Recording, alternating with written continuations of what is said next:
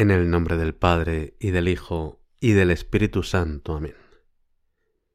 A la tarde te examinarán en el amor.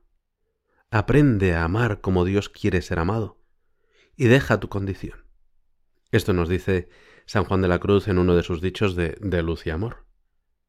La verdad es que nunca es agradable hablar de, de examen o de que te van a examinar. Y menos si es un examen en el que nos jugamos todo pero siempre es tranquilizador ir a un examen sabiendo lo que nos van a preguntar.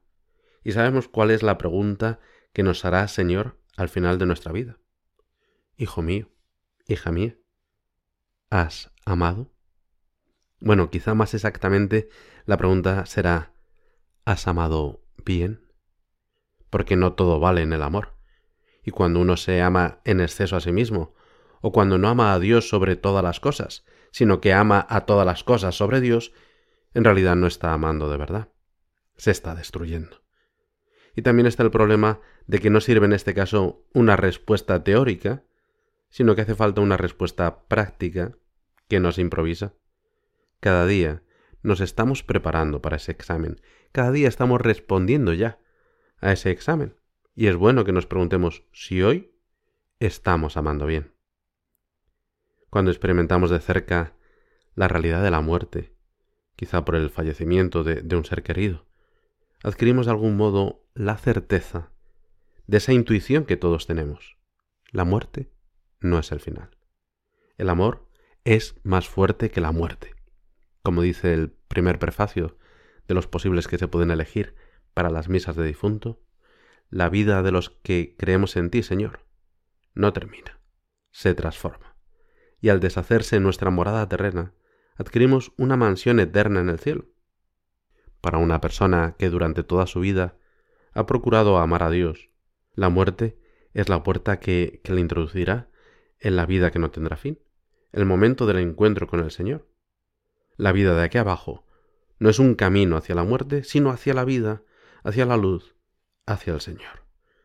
Por eso, si procuramos estar cerca de ti, Señor, si no nos cansamos de comenzar y recomenzar, podemos vivir sin miedo a la vida y sin miedo a la muerte, porque tú, Jesús, vendrás a buscarnos en el mejor momento.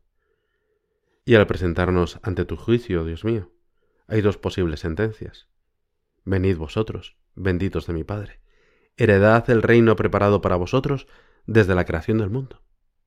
O por el contrario, apartaos de mí, malditos, id al fuego eterno preparado para el diablo y sus ángeles. Pero, ¿realmente existe el infierno? Esta pregunta se la hacen muchas personas. Y, la respuesta es afirmativa. Sí, el infierno existe. Para negar su existencia habría que arrancar páginas enteras del Evangelio, o manipular sus textos y, y olvidar todo lo que la Iglesia nos dice sobre este castigo. Tu Señor, hablaste con claridad meridiana de la eternidad de las penas del infierno, hasta en quince ocasiones. Desde luego que es una verdad incómoda, pero el catecismo no la recuerda claramente. Morir en pecado mortal, sin estar arrepentido ni acoger el amor misericordioso de Dios, significa permanecer separados de Él para siempre por nuestra propia y libre elección. Este estado de autoexclusión definitiva de la comunión con Dios y con los bienaventurados es lo que se designa con la palabra infierno.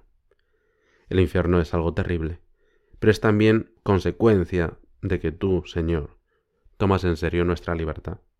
Tú quieres que todos los hombres se salven, pero cada, cada hombre, cada ser humano puede elegir rechazar definitivamente tu amor y tu perdón, y respetas esa decisión.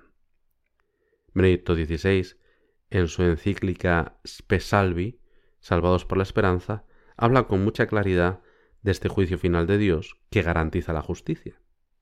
Nos recuerda ahí que todos queremos un mundo justo, pero no podemos reparar todas las destrucciones del pasado a todas las personas injustamente atormentadas y asesinadas. Solo Dios mismo puede crear la justicia, que debe ser justicia para todos también para los muertos. Y continúa un poco más adelante. Actualmente se suele pensar ¿qué es el pecado? Dios es grande, nos conoce, Así que el pecado no cuenta. Al final Dios será bueno con todos. Es una bella esperanza, pero existe la justicia y existe la verdadera culpa. Quienes han destruido al hombre y la tierra no pueden sentarse de inmediato en la mesa de Dios junto a las víctimas. Dios crea justicia. Debemos tenerlo presente.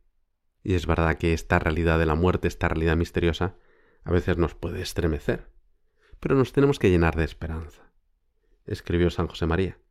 Si alguna vez te intranquiliza el pensamiento de nuestra hermana la muerte, porque te ves tan poca cosa, anímate y considera qué será ese cielo que nos espera cuando toda la hermosura y la grandeza, toda la felicidad y el amor infinitos de Dios se viertan en el pobre vaso de barro que es la criatura humana, y la sacien eternamente, siempre con la novedad de una dicha nueva. Y junto a la verdad del cielo y del infierno está también la verdad consoladora del purgatorio. Pero Jesús, no quiero que mi amor hacia ti dependa de la esperanza del cielo o del temor al infierno. Por eso me gusta repetir ese soneto anónimo del siglo de oro español. No me mueve mi Dios para quererte, el cielo que me tienes prometido, ni me mueve el infierno tan temido, para dejar por eso de ofenderte. Tú me mueves, Señor. Muéveme el verte clavado en una cruz y escarnecido. Muéveme ver tu cuerpo tan herido. Muéveme tus afrentas y tu muerte. Muéveme, en fin, tu amor y en tal manera que aunque no hubiera cielo, yo te amara, y aunque no hubiera infierno, te temiera. No me tienes que dar porque te quiera, pues aunque lo que espero no esperara, lo mismo que te quiero, te quisiera.